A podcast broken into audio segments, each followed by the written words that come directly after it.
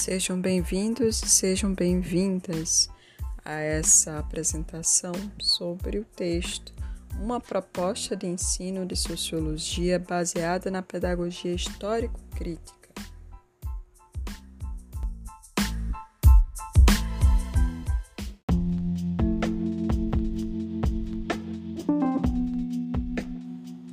O texto integra o livro Sociologia formação de conceitos e problematização de práticas sociais, coordenado pelo professor Márcio Rogério de Oliveira Cano, e tem como os autores Davison Charles Canguçu de Souza e Débora Cristina Goulart. O texto que aqui vai ser tratado é o capítulo 2 do livro. Pois bem, essa é uma das principais problematizações do nosso texto. Mas antes, a gente precisa começar a entender algumas questões. Há uma narrativa que apresenta o material didático de sociologia como, entre aspas, eclético. Mas ao analisá-lo, podemos identificar marcas que apontam não só orientações e interpretações específicas, mas também vieses, modos, teorias, abordagens. Nesse sentido, apesar da nítida marcação né, e vieses teóricos, a sociologia, enquanto disciplina e ciência, insiste na pretensa ideia de neutralidade por meio de uma suposta diversidade curricular que se traduz em um paradigma que, ao mesmo tempo que é paradoxal, é inalcançável. Não há neutralidade científica, nem política, nem pedagógica. Em termos teóricos, metodológicos, há um comportamento que induz que isso seja feito, mas na prática a gente sabe que é inviável. Pois bem, além disso, o texto traz algumas dicotomias que é importante a gente refletir. Primeiro, uma ideia sobre a sociologia pensada de uma perspectiva da ciência, enquanto ciência. E a outra, a sociologia pensada enquanto currículo, como componente curricular dentro do ensino médio. Nesse nessa primeira dicotomia há um descompasso, né? Também existe uma outra dicotomia que a gente pode pensar quase como se fosse um desdobramento dessa primeira, que seria entre pesquisa e ensino. Afinal de contas, a gente vai ensinar os temas, os assuntos da sociologia igual que a gente estuda na, na universidade no ensino médio para o mesmo para um público que é bem diferente?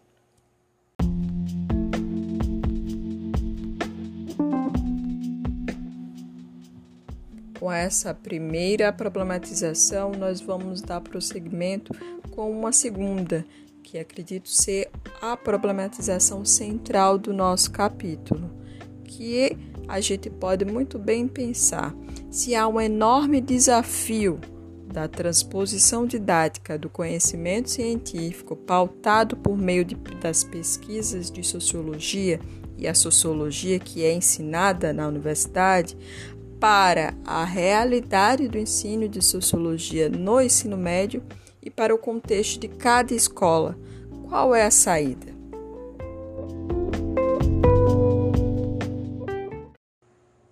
Em nome do respeito que devo aos alunos, não tenho por que me omitir, por que ocultar a minha opção política, assumindo uma neutralidade que não existe. Essa, a omissão do professor em nome do respeito ao, ao aluno, talvez seja a melhor maneira de desrespeitá-lo. O meu papel, ao contrário, é o de quem testemunha o direito de comparar, de escolher, de romper, de decidir e estimular a assunção deste direito por parte dos, educa dos educandos. Esse é um trecho retirado do nosso texto que cita Paulo Freire, são palavras de Paulo Freire. Com esse trecho, é, é os autores enfatizam a importância e a necessidade de termos em mente que a neutralidade teórica política no processo educacional é algo impossível.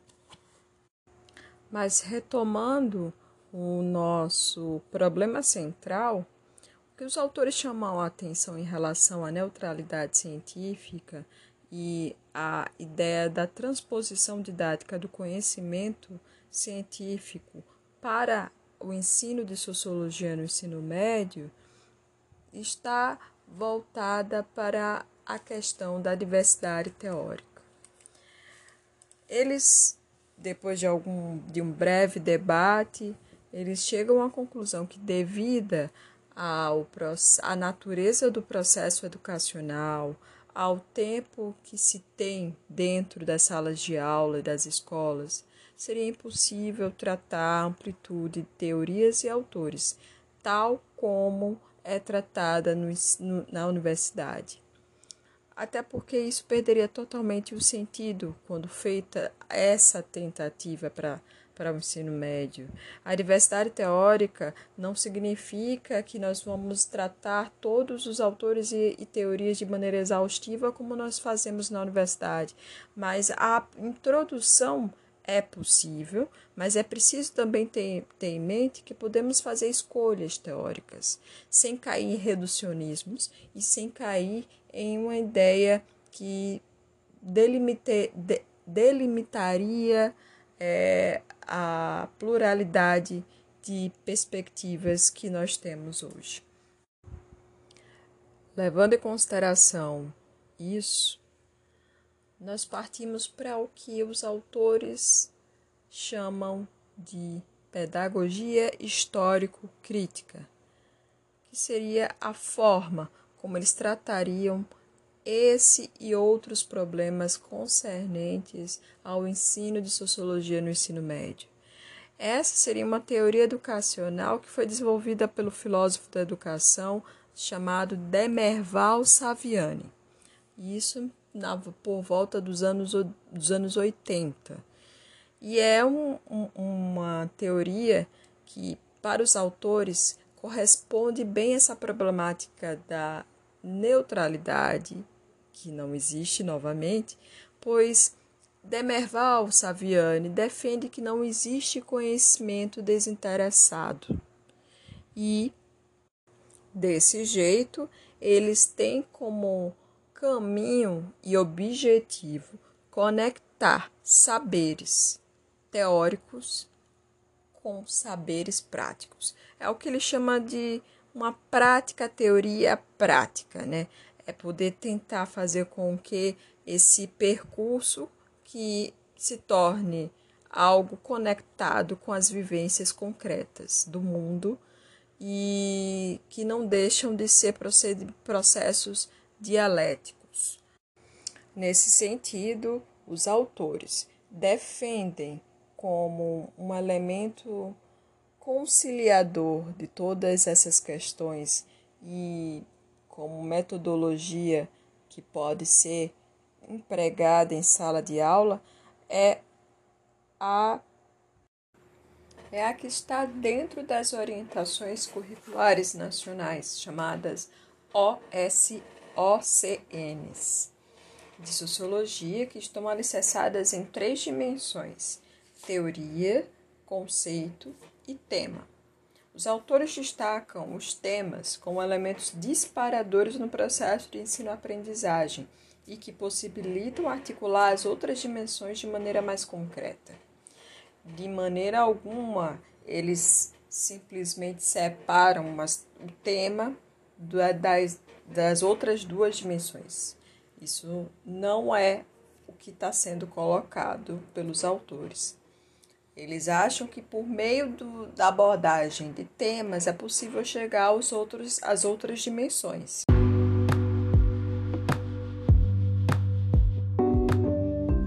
Nesse sentido, a gente pode pensar os temas como um elemento que une formas de ensinar sociologia sem cair em dicotomias, né, em termos metodológicos. Afinal de contas, tem um grande problema em relação à abordagem que é dada à sociologia em sala de aula, pois às vezes ou ela é excessivamente teórica ou ela é excessivamente é, relacionada a questões de atualidades, vamos dizer assim. Que na verdade são os conhecimentos gerais. E a partir dos temas e a pedagogia histórico-crítica, é possível fazer com que isso não ganhe nem um extremo nem outro.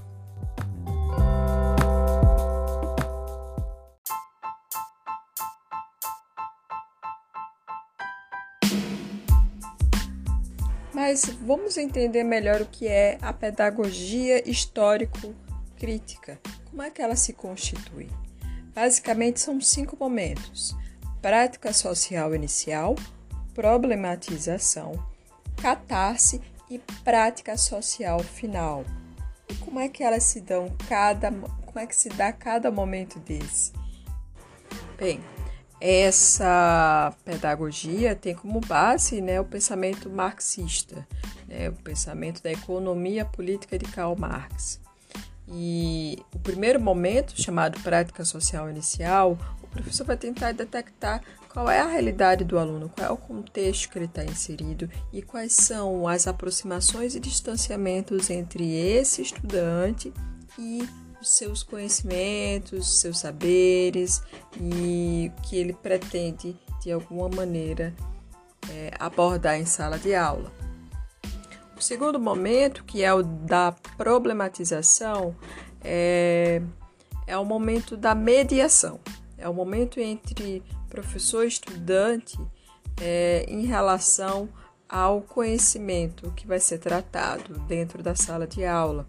Então, como é que se pode chegar, quais são as possibilidades entre professor e estudante de acessar e, ao mesmo tempo, apreender esse conhecimento?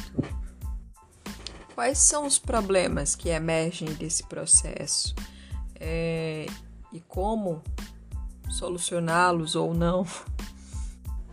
E aí a gente já começa a entrar na terceira etapa, que é o da instrumentalização.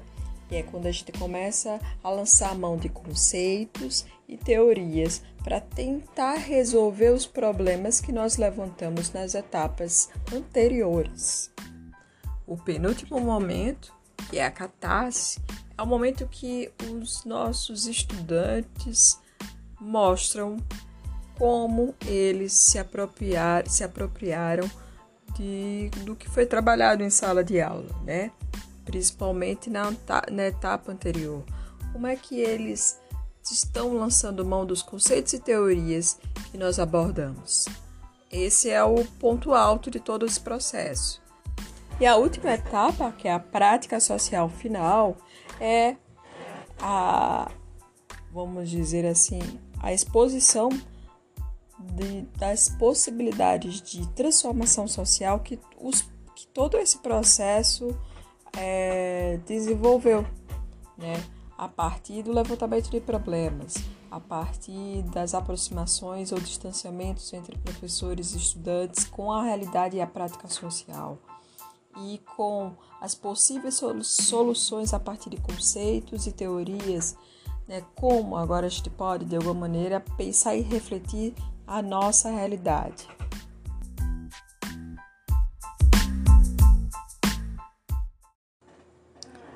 Ao primeira, à primeira vista, parece ser um processo fácil, né? A pedagogia histórico-crítica de ser, de alguma maneira, adotada. Mas aí nós começamos a perceber que existe mais alguns entraves, não vou dizer entraves, desafios. É, para podermos lançar mão de conceitos e teorias dentro do processo da PHC, é preciso a gente ter, ter em mãos um marco teórico né, específico para poder aprofundá-los de maneira mais concreta, coerente e segura.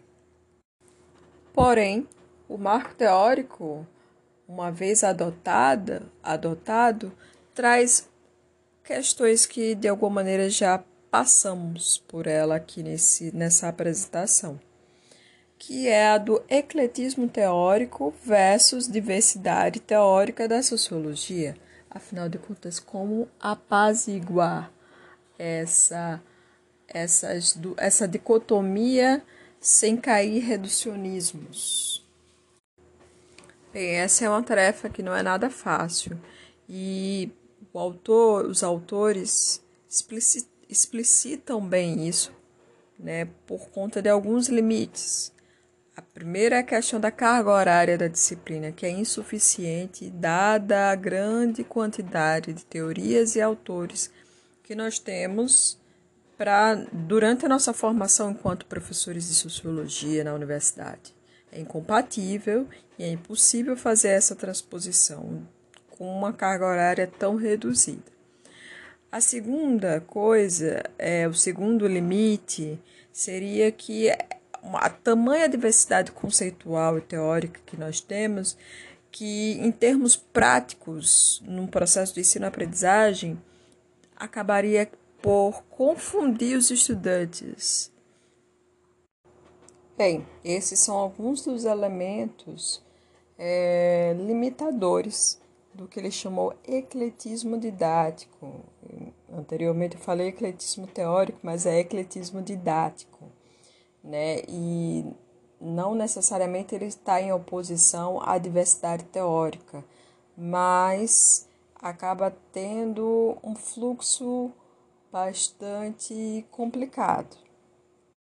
O foco da pedagogia histórico-crítica é auxiliar professores e estudantes dentro do, dentro do ensino da sociologia, como é o nosso caso aqui, é, para ajudar a problematizar a prática social.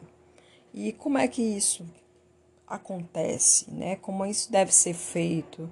Deve ser feito de uma maneira que a gente consiga identificar, né, quais são as orientações políticas e ideológicas de um conhecimento né? E isso é algo que a pedagogia histórico-crítica tem como principal preocupação.